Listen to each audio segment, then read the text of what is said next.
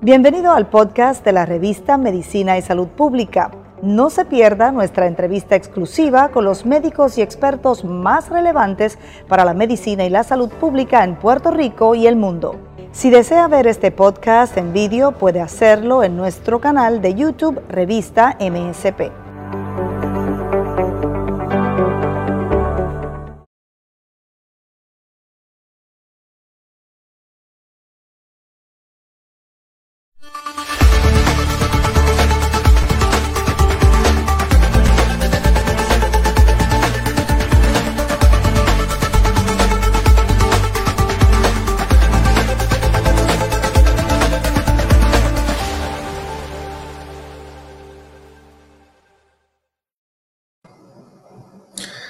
Muy buenas tardes. Yo soy el doctor Elder Hernández, electrofisiólogo del Hospital Damas aquí en Ponce.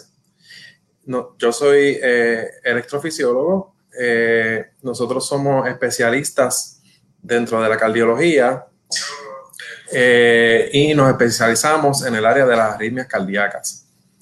La electrofisiología es una especialidad dentro de la cardiología donde hacemos evaluaciones y tratamientos de distintas arritmias cardíacas. Las arritmias cardíacas son disturbios en el sistema eléctrico del corazón. El corazón es un músculo que conduce electricidad y de ahí es que viene el funcionamiento del mismo. Así como todo órgano, pues tiene, tiene sus fallas y sus condiciones. Eh, las arritmias son, son varias, son distintas y se dividen en arritmias que predisponen a bradicardia o pulso lento y taquicardia o pulso rápido. Las arritmias que predisponen a bradicardia eh, causan distintos síntomas. Usualmente son más comunes en pacientes de la tercera edad, mayor de 65 años, con condiciones cardíacas ya previas y eh, por el uso de medicamentos para la presión u otras indicaciones. Cuando hacemos una evaluación de bradicardia, tenemos que descartar causas reversibles, como son, como ya mencioné, el uso de medicamentos que puedan predisponer a que le baje el pulso al paciente. Pero también hay otras condiciones médicas que predisponen a que le baje el pulso al paciente y no necesariamente son, son reversibles. Y ya cuando uno hace esa evaluación y, eh, y, llega a la decisión de que no hay una causa reversible para la bradicardia, pues entonces viene la recomendación de un marcapaso. Y esa es una de las modalidades de tratamiento para el manejo de bradicardia o pulso lento. Cuando hablamos de taquicardia, es todo lo contrario, es pulso rápido cuando el corazón se nos eleva a más de 100 latidos por minuto. Usualmente las causas de taquicardia, lo más común son causas fisiológicas, ¿verdad? Cuando estamos en estrés, cuando tenemos una enfermedad, un proceso agudo, cuando tenemos fiebre, un dolor, cuando corremos, incluso, ¿verdad? Eh, se nos sube el pulso por encima de 100, pero eso son condiciones fisiológicas y no necesariamente requieren tratamiento. Eh, hay condiciones, sí, de taquicardias eh, que son patológicas eh, y a esas es que entonces nos enfocamos en, el tratamiento. Las taquicardias más comunes, sobre todo en la población joven, sin condiciones cardíacas previas, son los llamados prematuros. Los latidos prematuros son latidos que se sienten eh, como los pacientes lo describen usualmente como un brinquito del pecho seguido de un mareo, ¿verdad? Porque luego del prematuro usualmente viene una pausita en lo que el corazón pues vuelve otra vez a latir a su, a su ritmo.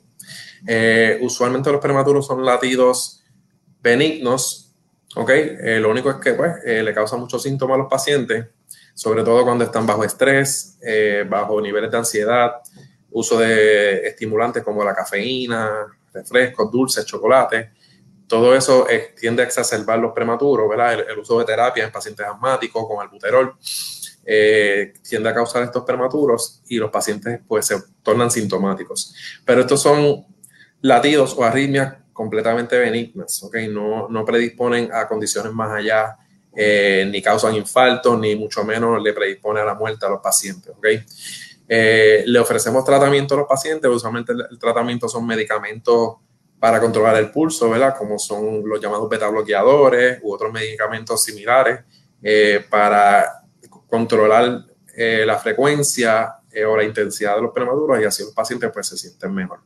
Rara vez tenemos que llevar al paciente a procedimientos como vamos a mencionar más adelante, el procedimiento de la ablación, que es un procedimiento que nosotros hacemos especializado para localizar y eliminar los focos de la arritmia a través de catéteres, eh, similar a un cateterismo. De eso vamos a hablar pues más adelante. Así que los prematuros es uno de los arritmias benignas más comunes.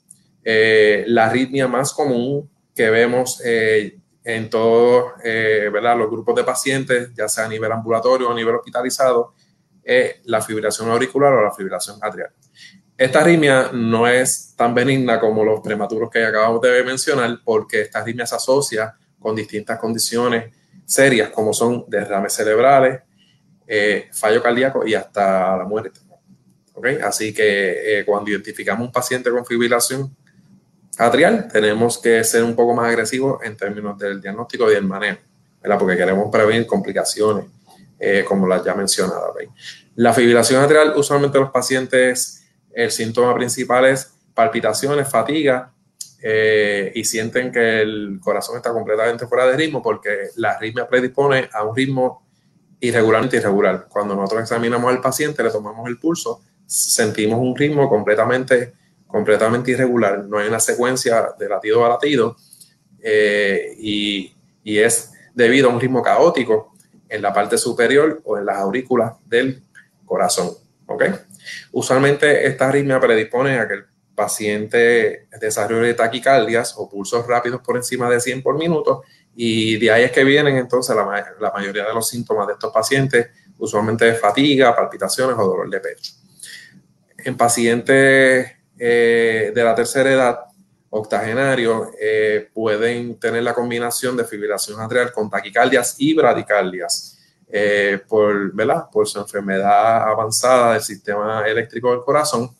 Y la gran mayoría de estos pacientes, eh, el tratamiento incluye la implantación de un marcapaso para tener control de estos sub y bajas del pulso que estos pacientes desarrollan junto con la fibrilación atrial. Eh, parte del manejo de la fibrilación atrial, el manejo inicial se, se enfoca en el control de frecuencia eh, de los latidos con medicamentos. ¿okay? Eh, en pacientes jóvenes tendemos a ser un poquito más agresivos en no solamente controlar la frecuencia del pulso, sino tratar de mantenerlo en su pulso normal. Y para eso pues utilizamos medicamentos antiarrítmicos, que son medicamentos que funcionan a nivel del sistema eléctrico del corazón. Y si los pacientes fallan a ese tipo de medicamentos y recurren en la arritmia, pues entonces eh, nos movemos al procedimiento de la ablación ya mencionado para tratar de mantenerlo en su ritmo normal, eh, en muchas ocasiones de forma permanente. ¿ok? Así que la fibrilación atrial es una de las arritmias más comunes que vemos.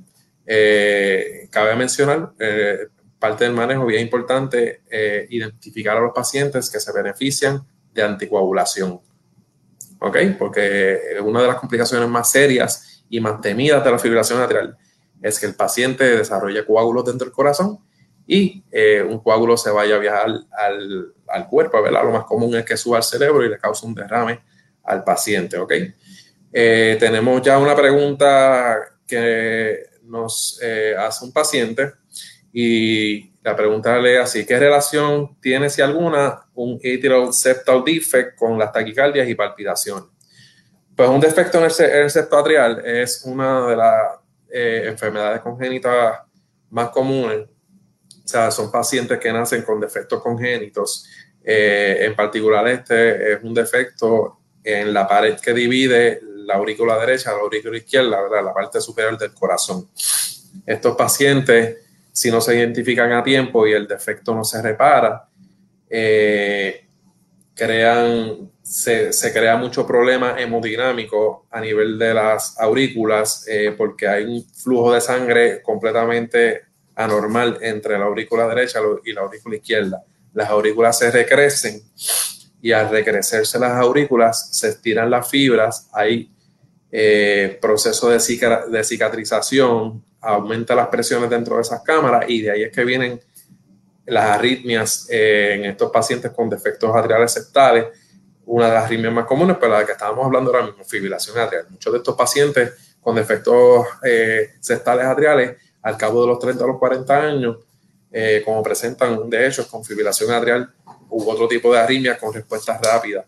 Eh, y entonces, pues secundario a estas arritmias eh, es que vienen las palpitaciones, la, la, fatiga, y cuando ya identificamos esos problemas, pues entonces tenemos que ser más agresivos en el manejo.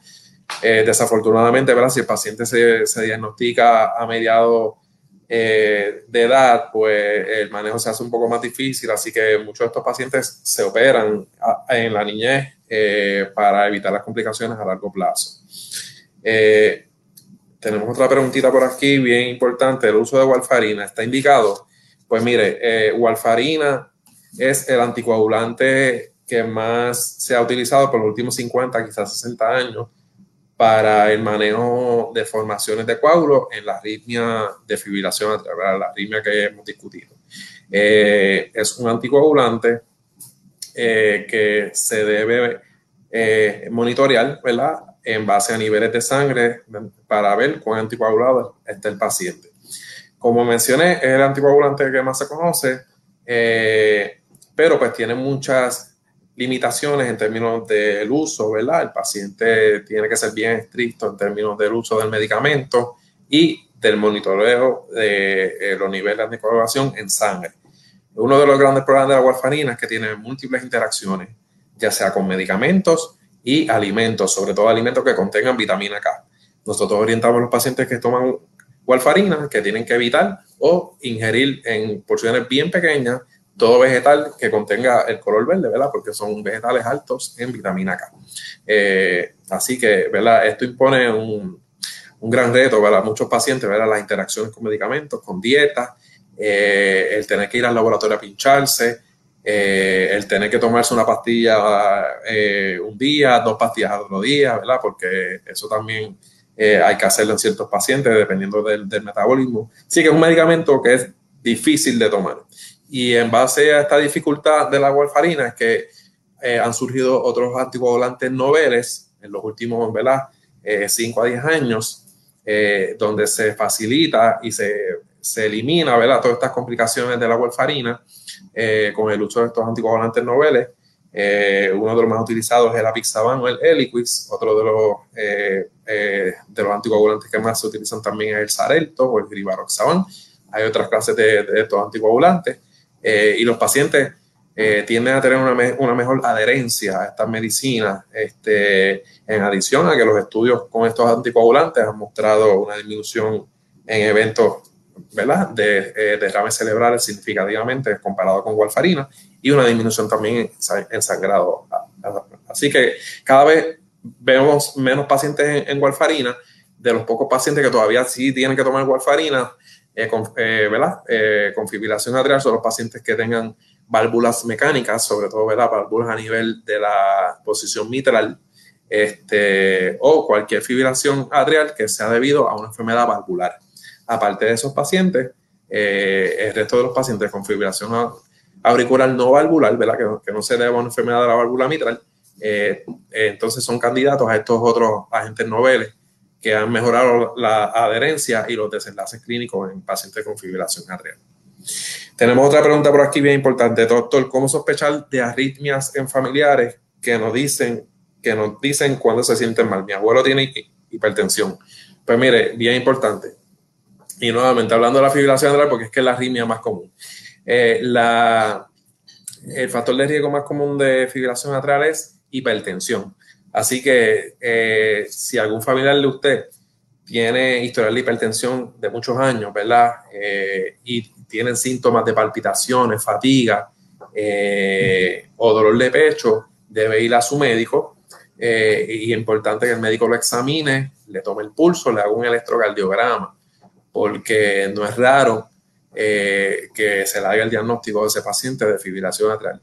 Nuevamente, la arritmia más común eh, a nivel de pacientes ambulatorios y hospitalizados, sobre todo si el paciente tiene factores de riesgo como son la hipertensión, diabetes, eh, enfermedad de fallo cardíaco, el corazón débil agrandado, eh, de sueño, obesidad, el paciente quien quiere mucho alcohol, ¿verdad?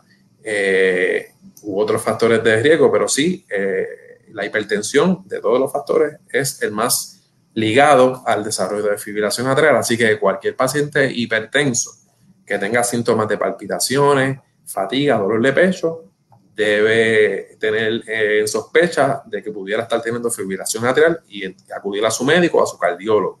Bien importante eso. Tenemos otra pregunta por aquí bien importante. ¿La hipertensión arterial puede llevarme a fibrilación atrial? Pues justamente lo que acabamos de contestar, sí, es la causa más común eh, y el factor de riesgo más común para el desarrollo de fibrilación atrial. Eh, como parte del manejo de la fibrilación atrial, como ya mencionamos, el uso de medicamentos para controlar el pulso, antiarrítmicos para mantener el ritmo estable, eh, la ablación, que es el procedimiento invasivo que hacemos para mejorar los síntomas del paciente y disminuir los episodios, y el uso de anticoagulantes. Pero junto con toda esa línea y esa gama de, de manejos, tenemos que modificar los estilos de vida, y mantener los factores de riesgo controlados. Así que la hipertensión, mantener la, la presión lo más controlada posible, ¿verdad? Con medicamentos, eh, moderar la ingesta de sal, hacer ejercicio, bien importante, rebajar, ¿ok?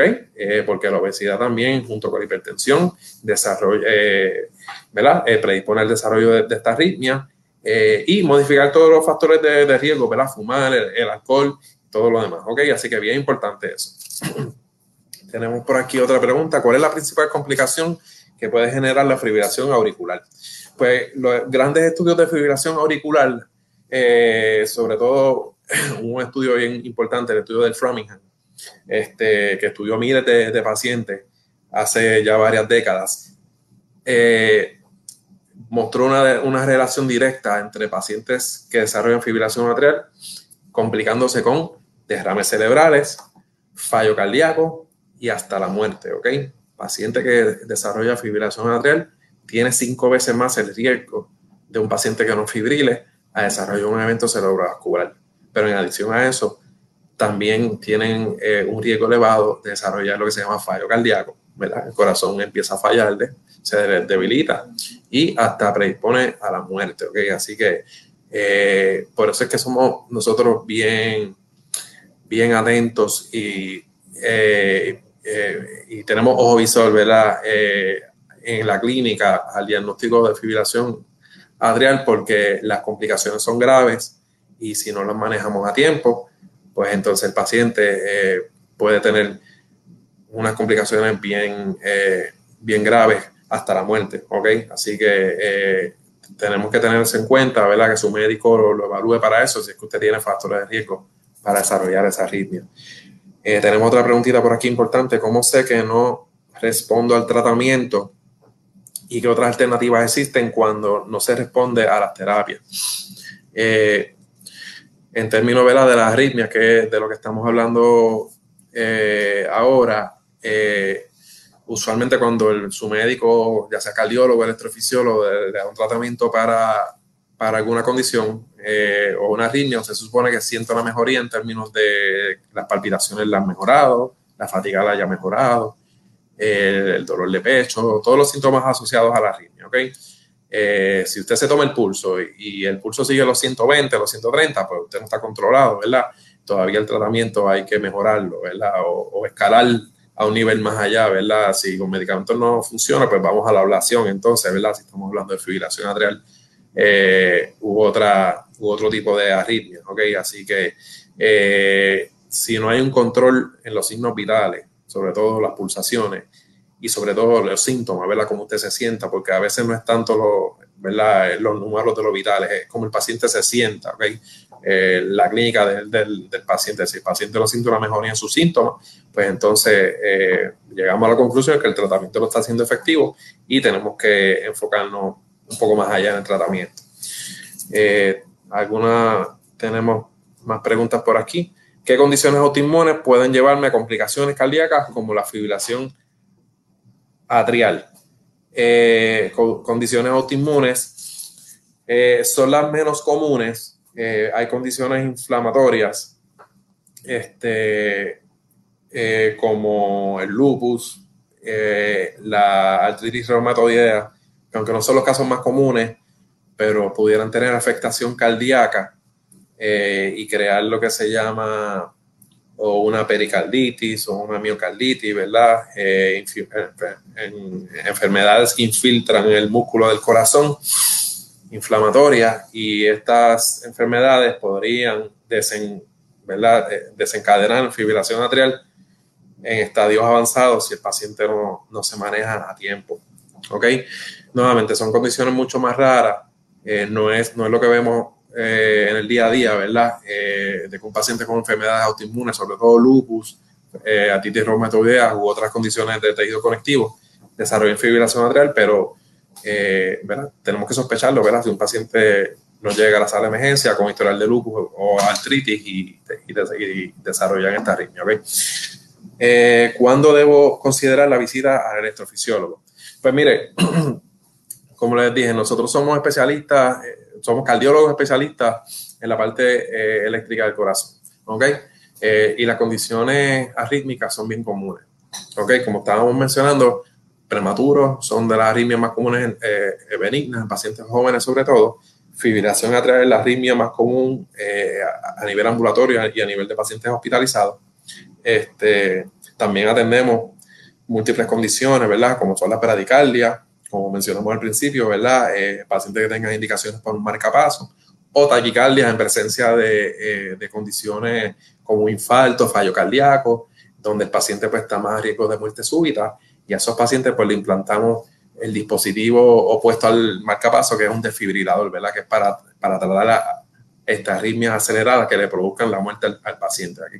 Así que eh, todo paciente que ¿verdad? Que caiga eh, pues dentro de esos grupos, ¿verdad? Eh, síntomas de palpitaciones por prematuro, fibrilación atrial, bien importante, ¿verdad? Que el cardiólogo o el internista, ¿verdad? Pues nosotros recibimos muchos referidos de médicos primarios, sobre todo internistas, médicos de familia, eh, con fibrilación atrial, con bradicardia, paciente de, luego de un infarto que le haya bajado la función cardíaca. Nosotros también debemos evaluarlo, ¿verdad? Para ver si es candidato a un desfibrilador. pacientes con arritmia de prematuro bien continuo, con muchos síntomas, que le haya bajado la función cardíaca, ser candidatos al procedimiento de la ablación.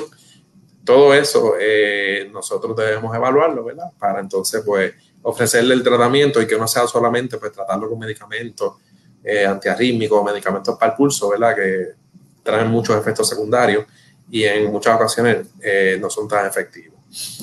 Eh, la, la fuente de, referido a nosotros, como le mencionamos, eh, la gran mayoría vienen de cardiólogos, ¿verdad? Eh, porque esto es una secuencia de, de, evasión y de manejo. El paciente, pues, eh, usualmente presenta a su médico primario o a la sala de emergencia. luego de ahí, entonces, pues, el médico primario o médico de de emergencia lo refiere al cardiólogo. el cardiólogo le hace una serie de evaluaciones básicas, ¿verdad? Eh, empezando por un electrocardiograma, ¿verdad? Que es lo más básico dentro de la evaluación. Eh, si no se diagnostica ningún tipo de arritmia ahí, pues entonces se mueven a, a monitoreos, ¿verdad? Un poco más prolongados, este, como en un Holter, ¿verdad? De 24 horas. Eh, muchos conocen el Holter, ¿verdad? Un monitor que se le pone por 24 horas al paciente, buscando, ¿verdad? Diagnosticar algún tipo de arritmias. si no se diagnostica una arritmia en ese periodo, pues entonces le ofrecemos al paciente unos monitoreos de más, de más tiempo, ¿verdad? Ya sean de 14 días, 30 días, o hasta eh, monitores que nosotros implantamos a nivel subcutáneo para hacer el diagnóstico de arritmias bien infrecuentes en un periodo de 2 a 3 años. Eh, pero ya eso, pues entonces, pues recae eh, bajo nosotros, ¿ok? así que usualmente esa es la secuencia de, de, evaluación y manejo en pacientes con condiciones de arritmia, ¿verdad? Un médico primario, sala de emergencia, pasa al cardiólogo, el cardiólogo hace las pruebas básicas, Holter, estrés test, el eco, ¿verdad? Eh, cateterismo si es necesario. Eh, si se diagnostica con algo, ¿verdad? Que requiera una evaluación más allá eh, de la parte eléctrica, ¿verdad? Del corazón, pues entonces que los pacientes nos llegan a nosotros y nosotros le ofrecemos ese tratamiento final o definitivo para su condición. y muchos de estos pacientes, pues, eh, pues mejoran significativamente. Muchas de las condiciones que nosotros tratamos son curativas, sobre todo en los pacientes jóvenes con arritmias supraventriculares. Le ofrecemos el procedimiento de la ablación y los curamos. eliminamos la enfermedad por, el resto de su vida y, quedan muy contentos, ¿verdad? Pero no tienen que depender de, medicamentos.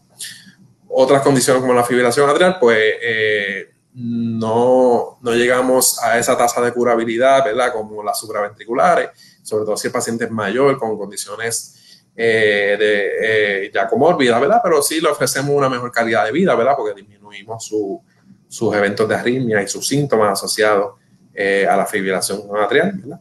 Eh, y obviamente, pues los pacientes que se implantan un dispositivo, como ya mencionamos, marcapaso para las bradicardias, ¿verdad? Eh, muchos de estos pacientes les mejoramos la calidad de vida y los síntomas asociados a la bradicardia. Y hay otro grupo de pacientes, ¿verdad? Los, pacientes con bloqueo atrioventriculares que les salvamos la vida y le damos más años de vida al, implantar un marcapaso, ¿verdad? Porque se tornan dependientes. Su vida depende de ese marcapaso, ¿ok?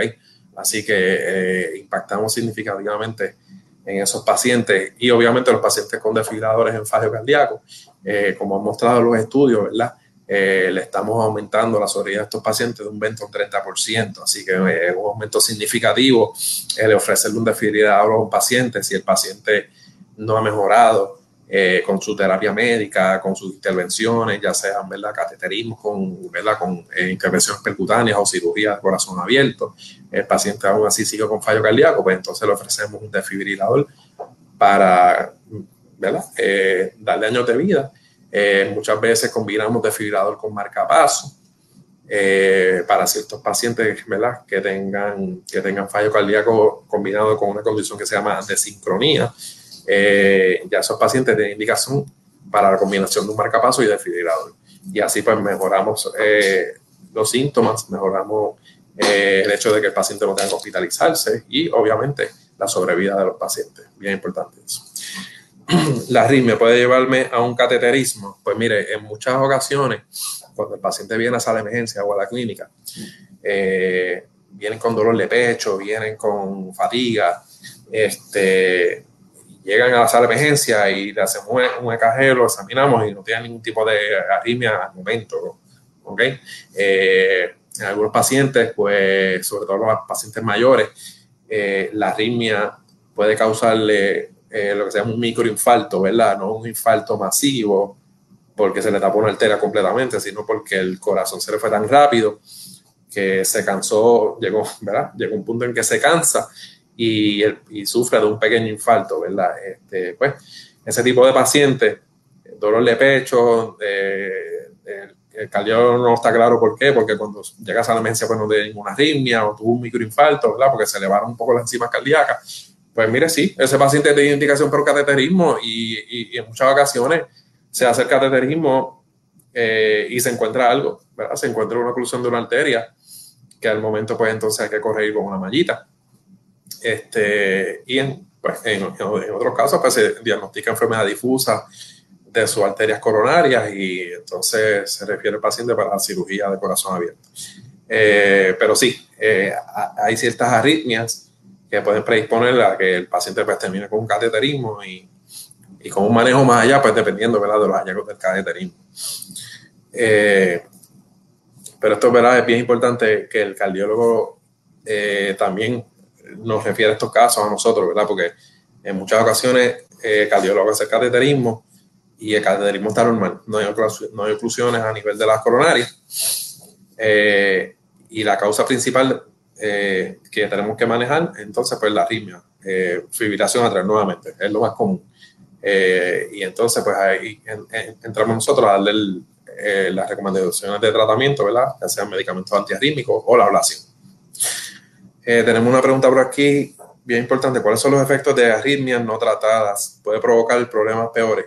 Pues mire, en pacientes jóvenes, eh, ya sean prematuros o supraventriculares, la gran mayoría de estos pacientes eh, sí tienen muchos síntomas, pero pueden vivir muchos años con estas arritmias si no se tratan o si son parcialmente tratadas con medicamentos, ¿verdad?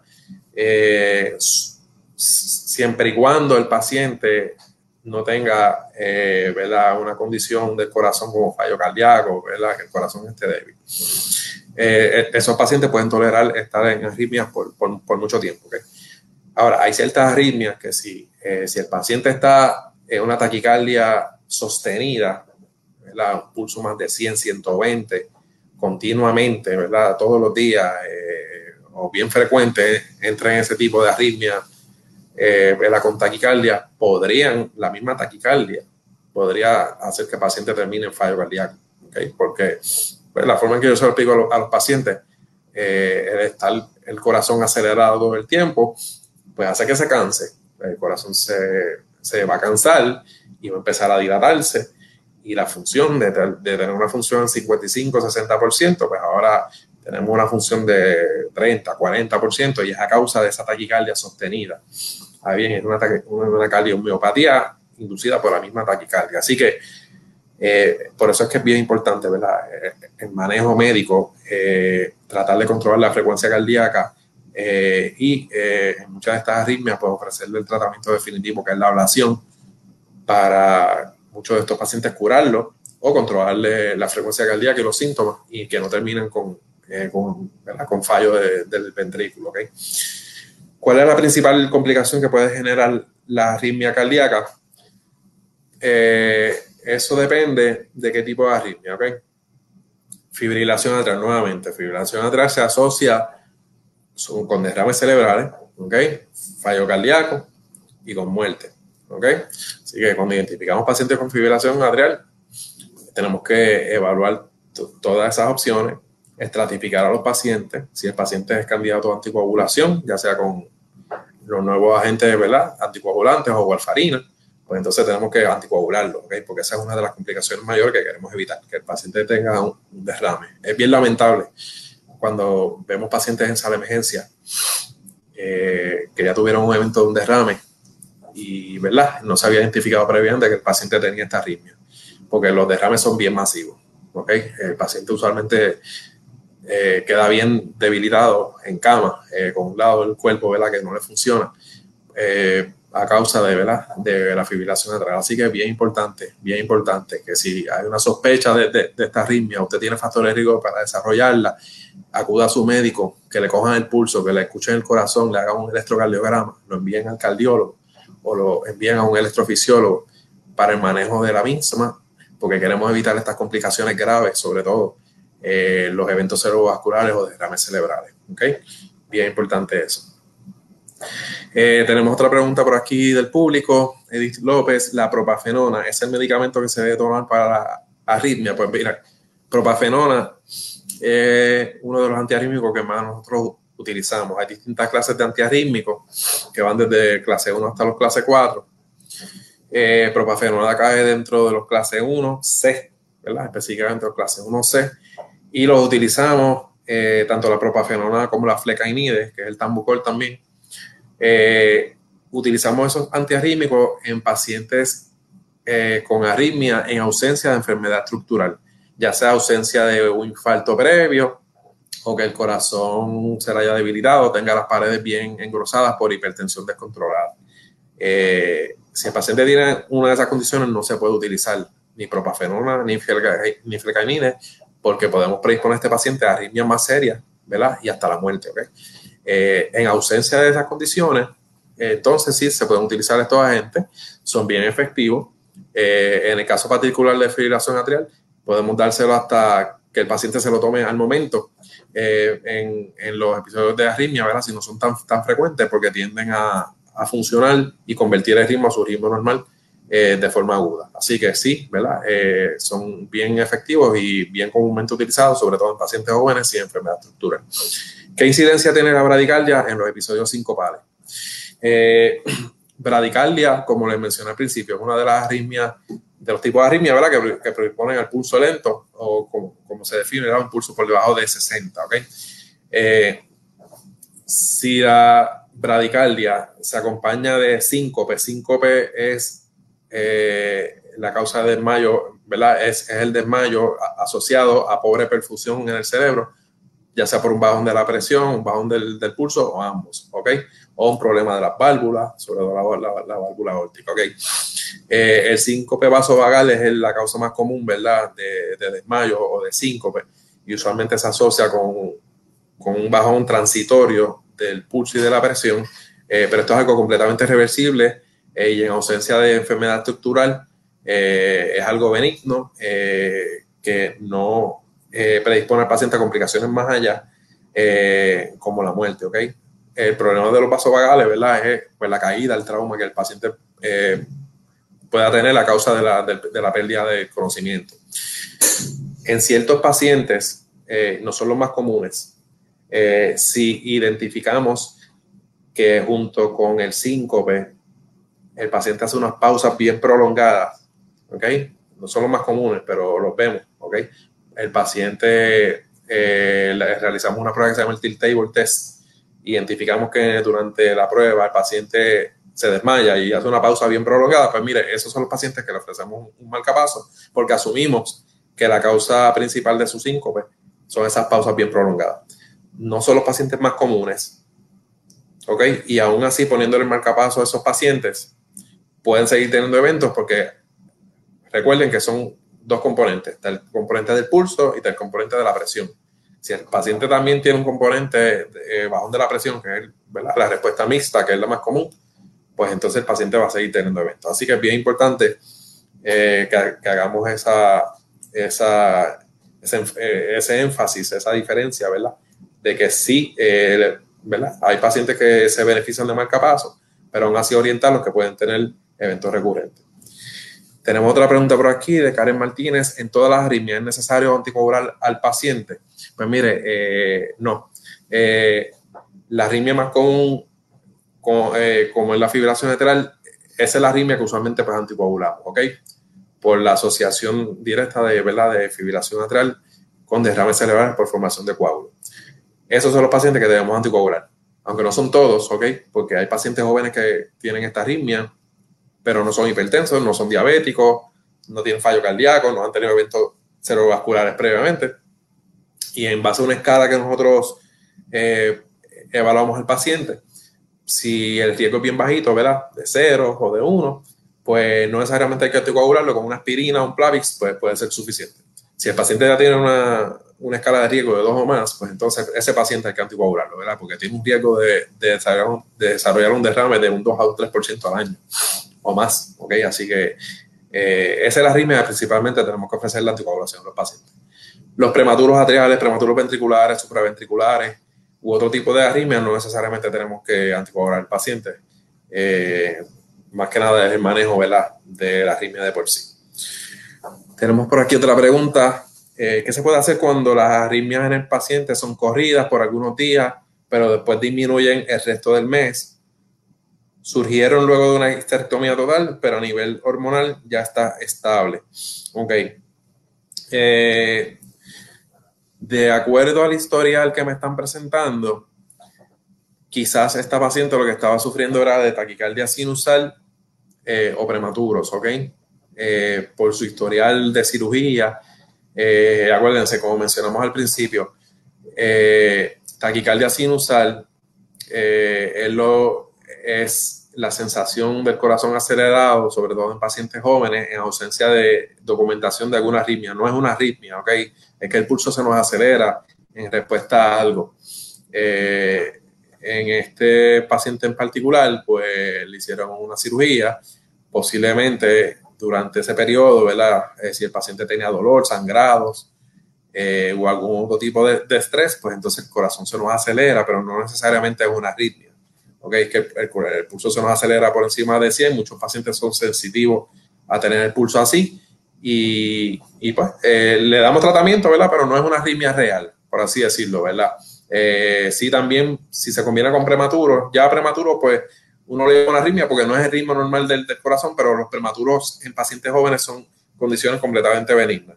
¿Que las tratamos? Sí, le damos tratamiento a los pacientes eh, para calmarlos, para que sean menos frecuentes o que los latidos sean, eh, no, no, no aquejen tanto al paciente, ¿ok? Este, pero con terapia médica es, es usualmente suficiente. Así que, viendo el historial de, ¿verdad? de esta paciente en particular, posiblemente lo que tenía era taquicardia sinusal, o prematuros atriales. Eh, no debemos ver a subestimar a este tipo de pacientes. Eh, muchos de estos pacientes presentan con muchos síntomas, eh, les aquejan ¿verdad? los síntomas. se combina mucho con ansiedad, con estrés, así que tenemos que orientarlos también en el manejo de ansiedad y, y de estrés, junto con el tratamiento, obviamente, que le ofrecemos al paciente. Usualmente son medicamentos para controlar la frecuencia. Rara vez tenemos que dar antiarrítmicos para el manejo de prematuro, ¿verdad? Si es el caso pero solamente con, eh, con medicamentos para eh, disminuir la frecuencia cardíaca es suficiente y que el paciente pues modifique eh, estilos de vida, disminuya la ingesta de alcohol, cafeína, cigarrillos, etcétera, etcétera, etcétera. tenemos por aquí otras preguntas. Saludos, ¿la apnea del sueño puede ocasionar arritmias cardíacas? Excelente pregunta eh, y me alegro que la hayan hecho porque apnea de sueño es una de las condiciones menos diagnosticadas eh, que predisponen a los pacientes a tener arritmias cardíacas, ¿ok? Eh, sobre todo fibrilación atrial, nuevamente, fibrilación atrial, lo más común, ¿ok? si el paciente no es hipertenso, si el paciente no tiene fallo cardíaco, no tiene una condición valvular, tiene el corazón agrandado, este, no es obeso, eh, relativamente joven, no sabemos por qué el paciente continúa con episodios de fibrilación atrial, tenemos que mantener. Eh, en nuestra cabeza la sospecha de apnea de sueño. ¿ok? Y comenzar a hacerle las preguntas y la evaluación para llegar al, diagnóstico. Usted ronca durante la noche, ¿verdad? Si el familiar nos dice que ronca, que, que, no deja este, dormir a nadie por, por, los ronquidos, el paciente se queda dormido durante el día porque no, no, no duerme bien, se levanta con mucho sueño en la mañana. Pues mire, esos son indicios de, que ese paciente pudiera sufrir de apnea de sueño y hay que referirle a un neumólogo para una prueba de polisomnografía, ¿verdad? O la prueba del sueño para hacer el diagnóstico y ofrecerle el tratamiento debido. Y, muchas veces, con diagnosticarlo y, tratarlo, eh, se corrigen estas arritmias y las otras condiciones eh, asociadas a la apnea de sueño. bien importante esa pregunta, bien importante. ¿Cómo sé si estoy pasando por una arritmia? Pues como mencionamos al principio, los síntomas más, más comunes asociados a la arritmia son palpitaciones, ¿verdad? Eh, sensación del corazón acelerado en el pecho. Muchas de estas palpitaciones hasta los pacientes lo sienten a nivel del cuello. Este, Falta de aire es uno de los síntomas más comunes. Eh, el dolor de pecho, mareo, si la frecuencia cardíaca está bien alta, ¿verdad? Este, no, hay, eh, no hay flujo adecuado de sangre eh, al, sistema y, las presiones pueden bajar y el paciente puede hasta marearse o desmayarse en, en raros casos, ¿verdad? pero los síntomas más comunes usualmente son palpitaciones, fatiga, dolor de pecho. Así que nuevamente, eh, persistencia de estos síntomas, sobre todo si el paciente tiene factores de riesgo, ya está más entrado en edad, ¿verdad? Eh, luego infarto, eh, diabético, hipertenso, acudan a su médico, vayan al cardiólogo, ¿ok? Y que de ahí entonces nos refieran a nosotros cuando ya se haya hecho el diagnóstico. Formal de alguna arritmia cardíaca, ¿ok? ¿Cuántas ablaciones puede resistir el corazón? Eh, ok, eh, buena pregunta para entonces pues eh, entrar en la discusión de lo que es la ablación. Ok, la ablación es, el procedimiento que nosotros realizamos para mediante catéteres que emiten calor a través de radiofrecuencia o frío mediante, mediante crioablación, ¿verdad? neutralizamos o cauterizamos el tejido responsable de la arritmia. Eh, sepan ustedes que el manejo de las arritmias hace 30, 40 años no era a través de catéteres, era a través de cirugía de corazón abierto. Así que, eh, bien dramático el manejo de las arritmias al principio, ¿verdad? El paciente tenía que ir a la sala de operaciones, el cirujano tenía que abrir el pecho para, para manejar las arritmias de forma invasiva. Esto obviamente, pues, eh, predisponía una morbilidad, una mortalidad bien alta al pasar los años, todo esto ha evolucionado y nosotros hoy en día hacemos estas ablaciones a través de catéteres por la ingle, como si fuera un cateterismo, ¿ok? Eh, y hay distintos tipos de ablaciones para los distintos, distintos tipos de arritmias cardíacas, ¿ok? Para las supraventriculares, que son las arritmias eh, más comunes en gente joven en ausencia de enfermedad estructural, usualmente con una ablación es suficiente porque le curamos la condición al paciente sobre un 95% de las veces, ¿ok? Para fibrilación atrial, que es una de las ablaciones que más nosotros hacemos, pues ya ahí la historia es distinta, ¿ok? Si el paciente es joven, no tiene mucha enfermedad cardíaca, eh, el corazón no está agrandado, sobre todo las aurículas o los atrios, podemos acercarnos a una tasa de éxito de sobre un 80% eh, de que el paciente pues, no tenga más arritmias, ¿ok? Pero la gran mayoría de los pacientes hipertensos, obesos, con fallo cardíaco, eh, con enfermedad estructural, ya entonces la tasa de éxito de la ablación cae a un 70%, 60%, 70%, eso depende ¿verdad? De, del operador, ¿verdad? de cuántos eh, procedimientos ha hecho y, cuán diestro se ha, vuelto. pero usualmente ¿verdad? uno revisa la literatura y esa es la tasa de éxito. Si el paciente recurre, se le puede hacer una segunda ablación, si así él lo desea. Yo particularmente pues he visto pacientes con terceras y hasta cuartas ablaciones. Ya, ya cuatro ablaciones estamos estamos ya estirando un poco más la soga, ¿verdad? Este, yéndonos ya fuera de los límites. Eh, ¿Y por qué es así? Porque cada vez que entramos y hacemos una ablación extra, estamos creando más cicatrices y más sustrato o, más estamos creando más terreno para que se forme otro tipo de arritmia eh, secundaria, ¿verdad? Este, distinta a la arritmia original. Así que tratamos de evitar llegar a esos puntos de una tercera una cuarta ablación si hay que hacerlo, pues se hace, pero se le explica al paciente, mientras más ablaciones te hago, más arritmias van a salir, ¿ok? Y más difícil se nos va a hacer la, la condición. Así que bien importante esa, esa pregunta. Tenemos otra por aquí. Eh, tenemos un paciente de 24 años tomando verapamil de 120, de 120 miligramos, discúlpeme, eh, para dilatar mi esófago. Cuando dejo de tomarla me da mucha taquicardia, ya me afectó mi corazón. Eh, no tenía síntomas ni padecía del corazón antes de tomarla.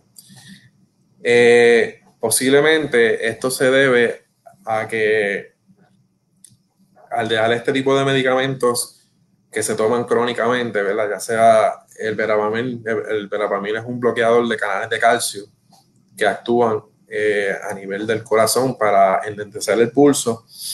Eh, en el caso particular de este paciente se lo dieron para una condición del esófago, ¿verdad? Para abrirle el esófago, pero pues también tiene el efecto farmacológico de enlentecer el pulso, ¿ok? Este, y también pues baja la presión. Lo que pasa es que cuando tomamos estas medicinas de forma crónica, ¿verdad? De, forma prolongada, eh, al dejarlos eh, de eh, un momento para acá, de un día para otro, este, los, el efecto farmacológico se elimina al cuerpo de forma súbita y del, el, paciente está con un pulso controlado, pues ahora ¿verdad? tenemos la retirada de esta medicina, se puede descontrolar ahora el pulso de forma de, de y predisponer hasta arritmias cardíacas, ¿ok? Así que cuando nosotros removemos a un paciente de medicamentos del pulso, lo hacemos de una forma paulatina, le vamos bajando la dosis poco a poco, se lo ponemos quizás un día sí, un día no, le vamos bajando la dosis a la mitad, eh, al cabo de las una, dos, tres semanas para evitar este efecto de retirada aguda del medicamento, eh, donde entonces pues ahora tienes todo lo contrario. Tienes entonces el efecto ¿verdad? farmacológico eh, eliminado y entonces el paciente se va en taquicardias y hasta puede predisponer las arritmias cardíacas. Así que bien importante eso, que lo discutan con el médico, que le retiren los medicamentos de forma paulatina. ¿okay? tenemos por aquí una pregunta bien importante. Saludos. ¿Qué tipo de arritmia o paciente con ablación marcapaso puede y en qué momento hacer su ejercicio y si hay alguna contraindicación? Eh, pacientes que se les realiza una ablación, vamos a empezar por ahí. Eh, dependiendo de la, de la ablación, eh, le damos un periodo de descanso de 7 a 10 días, ¿verdad? Usualmente. Hay pacientes que les toma un poquito más en, en recuperarse eh, pero yo solamente le digo al paciente que descansen en un periodo de una o dos semanas. Eh, por los accesos, ¿verdad? Eh, como ya mencionamos, las ablaciones se hacen a través de, de la ingle, catéteres. algunos de estos catéteres son, ¿verdad?, de, un tamaño grande y, y les causa molestia a los pacientes, ¿verdad?, luego del procedimiento. Así que usualmente yo les doy de una o dos semanas de reposo en ausencia de ejercicio, si pueden hacer sus actividades del diario vivir, ¿verdad?, caminar ir, al, ir al trabajo, ¿verdad? Si es posible. Este, pero usualmente ese es el periodo de descanso. Para marcapasos, dispositivos, ¿verdad? Eh, el tiempo es un poquito más prolongado, porque obviamente pues ya envuelve una herida, hay un dispositivo ahí, queremos restringir las actividades del brazo del mismo lado, por lo menos por tres o cuatro semanas, que no levanten el brazo por encima de la cabeza, eh, les orientamos que tampoco pues, guíen en ese periodo, este, si, si es posible, ¿verdad? Eh, que no duerman de ese mismo lado, que no hagan fuerza, no cojan, ¿verdad? Un peso de más de 10 libras obviamente ya por un tiempo más prolongado, solamente tres a cuatro semanas. Cuando vemos al paciente en la clínica al mes eh, y vemos la herida completamente sanada y la evaluación del marcapaso del desfibrilador completamente ¿verdad? normal, pues entonces le damos la libertad al paciente de retomar su vida, eh, ¿verdad? Eh, como antes, pero obviamente ¿verdad? con, su, con sus precauciones, ¿ok? Precaución. Así que bien importante eso. Tenemos alguna otra pregunta por aquí. sí, mire, tenemos Saludos, doctor. ¿Cuándo se utilizan los stents medicados? Pues mire, este, eso eh, entra ya en el área de la cardiología intervencional. Eh, mis colegas intervencionales utilizan esto bien frecuente. Eh, yo, no, yo no lo utilizo, yo soy electrofisiólogo, pero les puedo orientar información básica sobre esto. Cuando un paciente tiene un infarto agudo, ya sea por una oclusión de una arteria, que es lo más común. Eh, el manejo de un infarto agudo es eh, restablecer el flujo de sangre del territorio de esa arteria. Y como esto se ha manejado al, cabo de los años es haciendo un cateterismo, identificando la oclusión de la arteria eh, y a través de esos mismos catéteres se avanzan alambres y globitos para abrir la oclusión de la arteria ¿ok? Inicialmente, eh, como se hacía esto, era pasando la lesión con un alambre, inflándola con un globito y ya. Pero entonces el problema que había era que eso lo que le duraba al paciente era a veces unos días, una semana, se volvía a cerrar. Eh, porque no se le ponía eh, la mallita o el stent, ¿ok? al pasar los años se desarrollaron entonces estos stents, sobre todo los stents medicados, para evitar ese cierre de súbito de la arteria cuando se abre y la medicación de ese stent para prevenir que el stent se tape de forma aguda con coágulos eh, dentro de, ese stent. ¿Ok? Eh, habiendo dicho eso, bien importante, que a pesar de que los stents medicados hoy en día son muy buenos, ¿ok? Eh, y el uso de medicamentos antiplaquetarios lo hemos acortado, aún así usted tiene que tomarse esa medicina, sobre todo la aspirina, el Plavix y el nuevo medicamento eh, que es bien efectivo, la Brilinta. Eh, bien importante que usted se tome esas medicinas en el periodo ¿verdad? del primer mes, los primeros tres meses hasta 12 meses, ¿ok? Porque aún así el cardiólogo le haya puesto el stent, se le puede tapar. Eh, si usted no se toma esos medicamentos. Así que eh, todo paciente que vaya con un infarto al hospital, se le ponga un stent.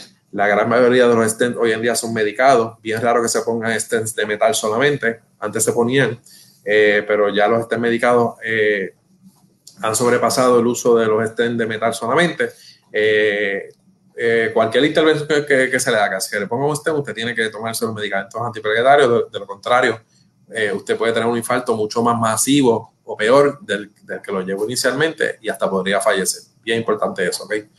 Eh, si no tenemos más preguntas, eh, vamos a dar por finalizado la sesión. Para mí fue un gran placer estar aquí y orientarlos para todas estas condiciones de arritmias cardíacas. No quería terminar sin antes pues, mencionarle que nosotros aquí en el Hospital de Damas eh, el Hospital Dama hizo historia. El Hospital Dama hizo historia hace un mes eh, y medio eh, al este servidor pues comenzar el servicio de electrofisiología en el laboratorio y hacer la primera ablación de fibrilación atrial utilizando el sistema de Calto 3 combinado ¿verdad? con el sistema de Calto Sound. ¿okay?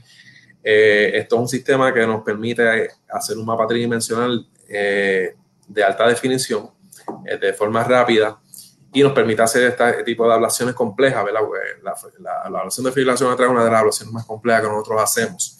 y para eso pues necesitamos un equipo que nos permita hacer un procedimiento de forma segura, eficaz y, y que le ofrezcamos al paciente ¿verdad?